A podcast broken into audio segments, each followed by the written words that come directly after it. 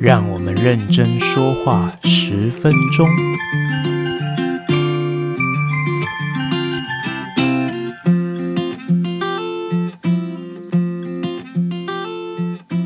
大家好，我是吉米师，欢迎回到我们的频道。那今天是认真说话十分钟，有关于这个元素性质规律性的最后一集。今天会有两个主题哈，第一个主题是有关于电负度的部分，好，电负度的英文是 electronegativity，好，那它的简写会写成 EN，好，那第二个主题呢是现在现行高中正式的课程已经移除掉的，好，放到这个补充资料里面的电子亲和力 electron affinity，好，那简写会写成 E。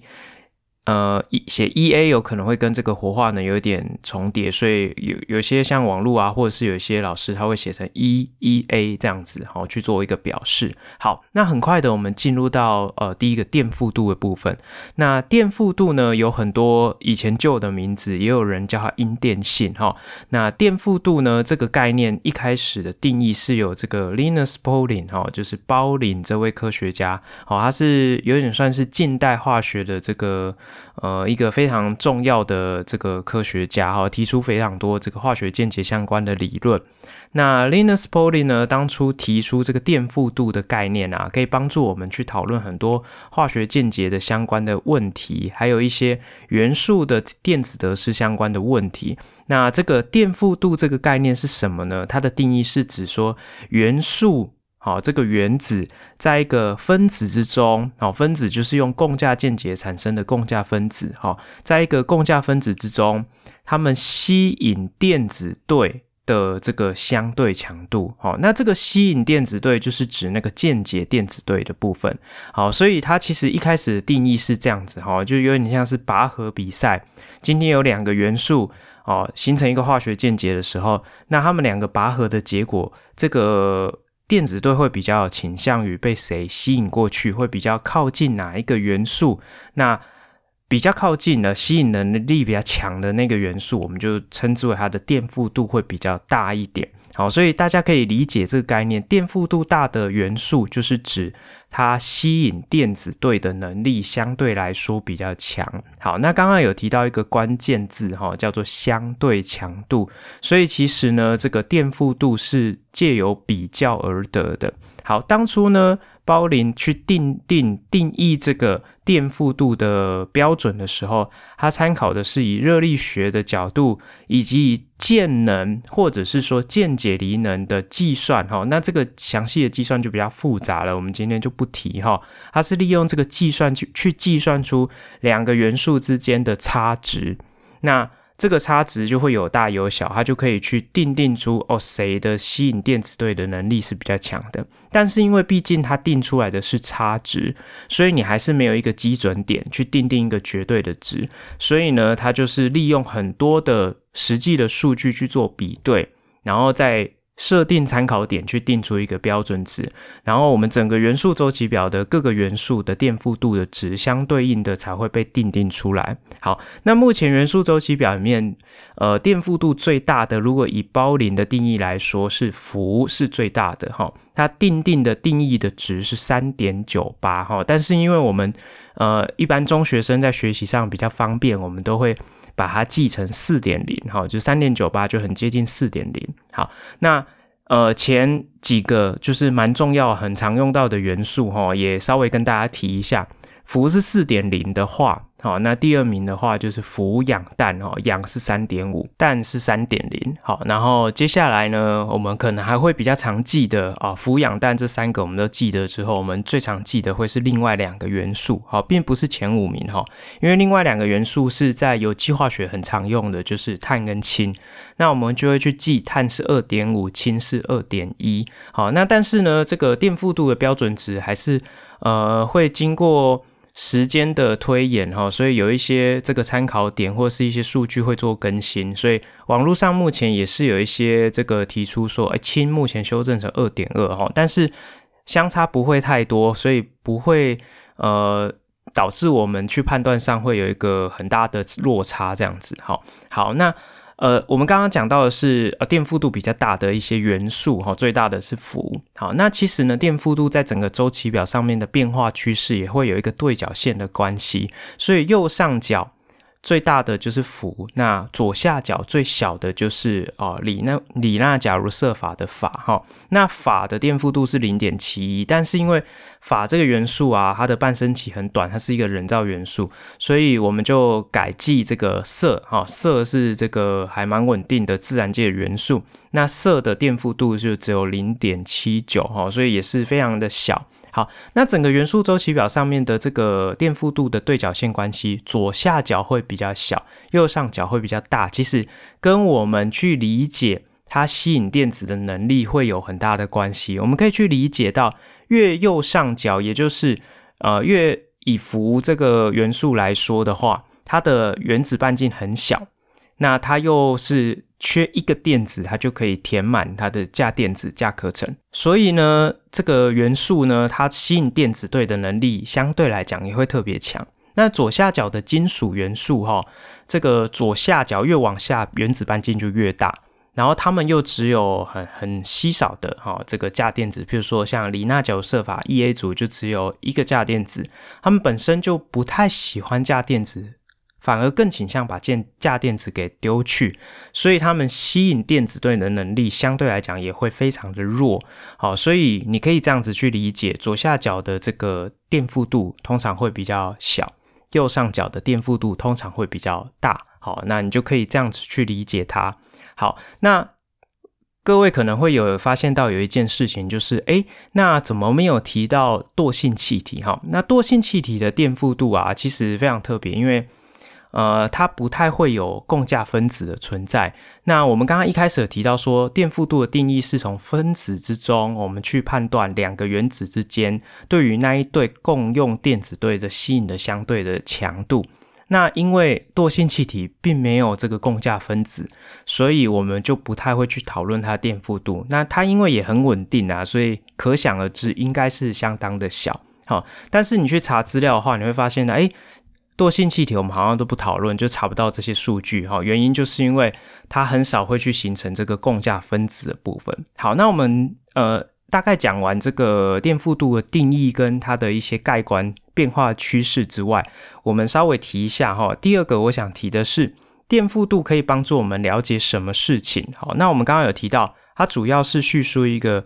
呃分子或者说化学键之中两个原子吸引。共用电子对的相对强度，所以它可以帮助我们去讨论，譬如说化学键结的这个结构，或者是它的价键理论的部分，又或者是可以帮助我们判断一些比较复杂的氧化数的变化，因为我们可以知道它可能是跟这个元素键结会是倾向得电子，还是去倾向失去电子，又或者是我们最常用在高中，就是有机化合物里面每一个碳原子的个别氧化数的判断。好，那你就可以从这个碳原子是跟几个氢、几个氧，哈，形成几个共价键去做一个判断，你就可以知道说，诶，它可能会倾向多得几个电子或多失几个电子的这个氧化数的变化，就可以去做一个比较精确的判定。好，那接下来呢，呃，再补充一点哈，就是呃，我们过去在学习化学键结的时候，我们会很直观的去区分所谓的这个离子键、共价键跟金属键。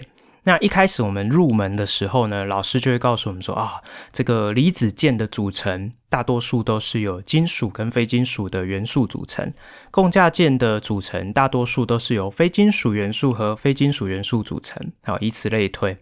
那但是呢，事实上你学到后面，你就会发现，哎，世界不是这么样的非黑即白，并不是这样子一刀两断哈，就是有绝对的定义。有时候呢，你到了比较哦后面的学习阶段，比如说你到了大学去，你可能就会发现到说，诶，在离子键的世界里面，可能也有都是非金属组成的这种形式，好像现在的很多这种呃呃液晶的分子哈，它里面根本就没有金属元素哈，它是由有机分子形成的阳离子跟阴离子的这种组合所形成的，又或者是说，诶，你发现到说，诶。明明它是金属跟非金属的结合，怎么会是共价键？好，那这个怎么去判断呢？那这时候你就可以用电负度的概念放进去，因为我们刚刚讲到电负度是一个这个判断电子。呃，这个元素吸引电子对的相对强度，所以当两个元素之间的电负度落差够大的时候，就譬如说，我们举一个比较极端的例子，哈，譬如说，呃，以这个我们刚刚讲的色，色是零点七九，好，我们就以零点八来说好了。那如果它是跟氟键结的话，氟是四点零，那它们中间就差了三点二，那这个。中间的落差就非常的大，我们就可以当做，好，我们就可以当做这一对中间的这一对电子完全都被氟给拿走，所以氟会是氟离子的状态，就是阴离子，色就会是阳离子，哈，Cs 正哦这样的一个阳离子的状态，我们就可以说，他们两个人形成的化学键结应该就是一个蛮。离子键的一个化学键结。好，那如果呢？假设你今天换了一个角色，譬如说你今天是氢原子跟氟键结，哈，变成一个氟化氢的分子。那诶，大家都会知道氟化氢是一个共价分子。那你可以试试着去想一下，哈，氢的电负度是二点一。氟是四点零，所以它们中间的落差是多少？就会是一点九嘛，对不对？好，那刚刚有提到说，哎，现在有稍微修正氢的电负度，把它修订成这个二点二，所以那这样它们的落差就变一点八。好，那你记得这个数字哈。好，那如果假设呢，你今天是一个呃，譬如说甲烷的分子，甲烷的分子 CH 四，甲烷的碳是二点五，那氢我们也一样用二点一去算的话，那它们的中间的落差是不是只有零点四？那你就可以去理解到这件事情。如果今天是一个碳氢的键结，它们的电负度，碳元素跟氢元素的电负度落差非常的小，只有零点几。那可想而知，它们吸引电子对的能力就会是差不多的。那差不多的意思就是它们共用的感觉非常的好，所以它们的。化学键结就还蛮共价键的。好，那但但但是在我们的化学世界里面，我们不会用那么笼统的呃称呼去称呼我们的化学键。那你就会理解到说，哦，原来两个元素之间形成的化学键，有可能会有一部分比较像离子键，有另外一部分会比较像共价键。那我们就会改用另外一种方式来描述它，就是离子性跟共价性。所以我们可以说，像刚刚如果是很极端的例子，今天是铯原子跟氟原子形成的化学键，它们就是一个离子性非常强的，那就是一个还蛮正常的一个，就是蛮绝对的一个离子键。那如果假设今天是碳跟氢键结，它们就是一个共价性非常强的共价键，就是一个。呃，共用电子对的这个情况非常的好，哦，完全没有什么电荷分离，哈，或者说分离的程度非常小的一种共价键，我们就会说它共价性非常的强。所以，当我们今天去讨论像是氟化氢这样的分子的时候，你就会发现到，诶，它好像是一个电荷分离还蛮严重，就是有带有蛮强的离子性的共价键，我们就可以利用这样子的方式去做一个讨论。那一般而言呢，我们目前比较主流的分水岭，我们就会以电负度差是一点八作为一个分水岭，小于一点八哈，落差不大的，我们就会说，诶，这个没什么问题，大概就是个共价键。那如果大于一点八，离子性蛮强的，它就有机会被定义成离子键，就是也可以帮助我们去做一个判断跟参考哦。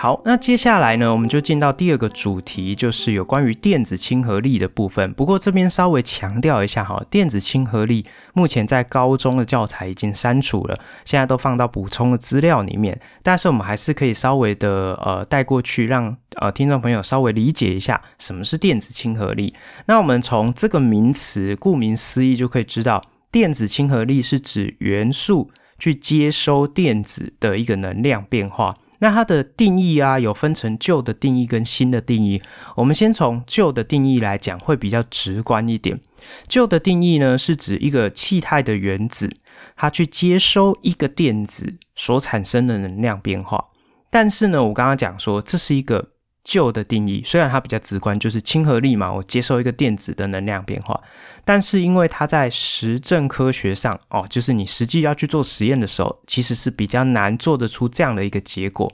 我们比较常会利用一种一些方式手段，去把元素的电子给游离掉、激发掉。我们给它一个能量，照光、加热，或者是通高电压去把它激发掉。但是我们很难去把一个电子硬塞给一个元素。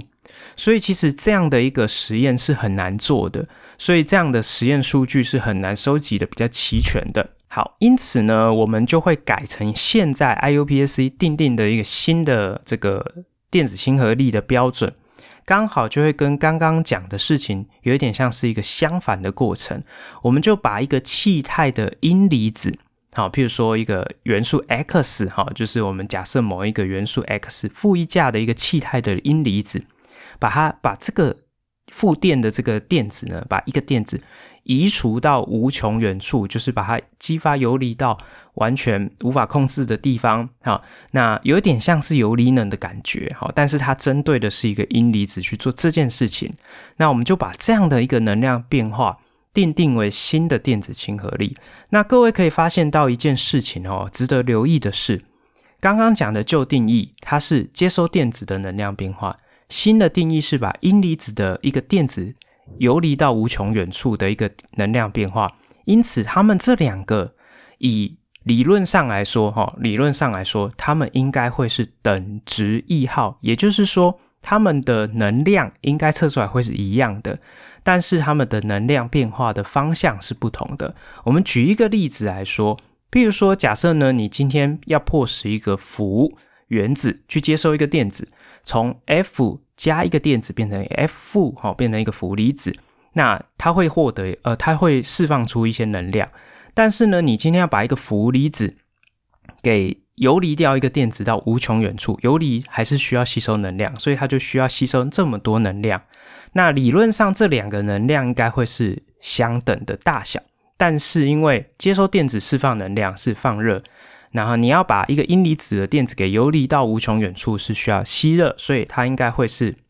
符号相反，好，所以它会是等值异号的一个状况。OK，好，那因为刚刚有提到说，其实现在的电子亲和力已经从教材里面删除掉哈，所以呃，即便呢有一些比较旧的题目有提到电子亲和力相关的一些讨论，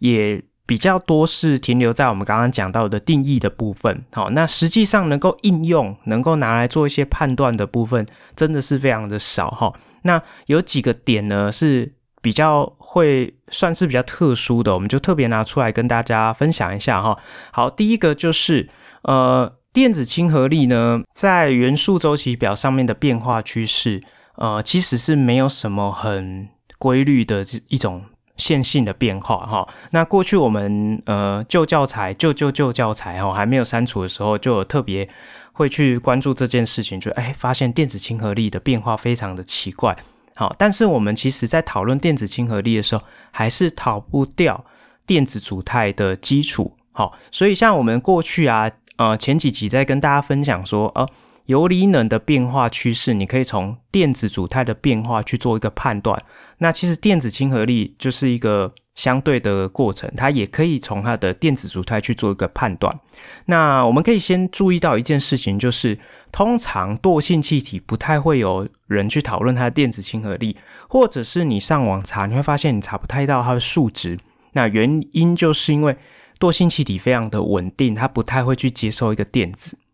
那你也没有办法去做出一个阴离子去游离掉那个负电，因此呢，所以你在网络上你是查不到氦氖氬的这个电子亲和力哈，但是氪跟氙你可能还是查得到哈，所以说像维基百科上面就会有。那原因是因为氪跟氙呢，它还是会有化合物的存在，因为它的元素够大，然后轨域够多，还是有机会可以形成化合物。那但是它的电子亲和力的数值还是非常的低哈，因为毕竟它是一个惰性气体。好，那再来就是，呃，二 A 族或者是我们现在讲第二族的元素，就是皮美盖斯贝雷，他们也会有特别低的一个倾向，好，甚至是测不出来。原因就是因为他们的 s 轨域是全填满的状态。那在这样的一个呃状态之下，再加上它是一个金属元素，所以通常它也不太能够去接收电子，对于电子的亲和的能力来说是非常的低哦。好，好，那再来还有一个就是要值得留意的是，如果你以整个元素的周期表来看，大致上它还是会有一个呃。越右上角会越大的趋势，因为毕竟他们会是比较能够倾向接受电子。但是我们刚刚讲说，哎，它变化性怎么会有一点不太规律？就是又会出现在第十五族，也就是传统上的五 A 族，他们在趋势上也会有一个呃下降的趋势哈，就是跟旁边的十四族跟十六族比较起来，他们的电子亲和力也是偏低的。因为呢，你去想一下他们的电子组态。十五族的元素，它们的 p 轨域是全半填满的状态，也是蛮稳定的，所以呢，它们的电子亲和力也是偏低的哦。好，那最后呢，大家可以想象的就是，嗯，电子亲和力最高的大概就是第十七组，哈，也就是七 A 组，哈，氟氯溴碘二这些元素，它们的电子力特别高，原因就是因为它们只差一个电子就可以在该壳层全填满。那但是呢，这里要留意一件事情，也是过去旧教材特别喜欢考的点，现在还是会有些老题目可能会出现哈，就是这个可各位可以稍微留意一下，就是呢，理论上来讲，氟氯溴碘的电子亲和力应该会是由氟递减到碘，哈，因为氟原子的原子半径是最小的，哈，所以它吸引电子的能力应该是最强的。但是事实上，实际的数值测量出来，你会发现到它们的大小顺序应该是氯、氟、溴、碘。诶，氟怎么会掉到第二名？哈，那原因是因为氟原子的原子半径实在是太小了，所以当氟原子周围要排列十个电子的时候，太过紧密。好，所以你九个电子要再塞一个变成十个电子的时候，虽然是可以填满，但是它的电子跟电子之间的互斥效应的关系，导致它的电子亲和力反而还比氯略低一些。好，所以这个也是过去考试热点，特别跟大家提醒一下哦。好，那以上呢，这个就是这个系列的主题，就到这边结束啦。希望对大家有帮助。那下个认真说话十分钟的系列，我们就会开启全新的主题。好，那请大家敬请期待。我们下次再见，拜拜。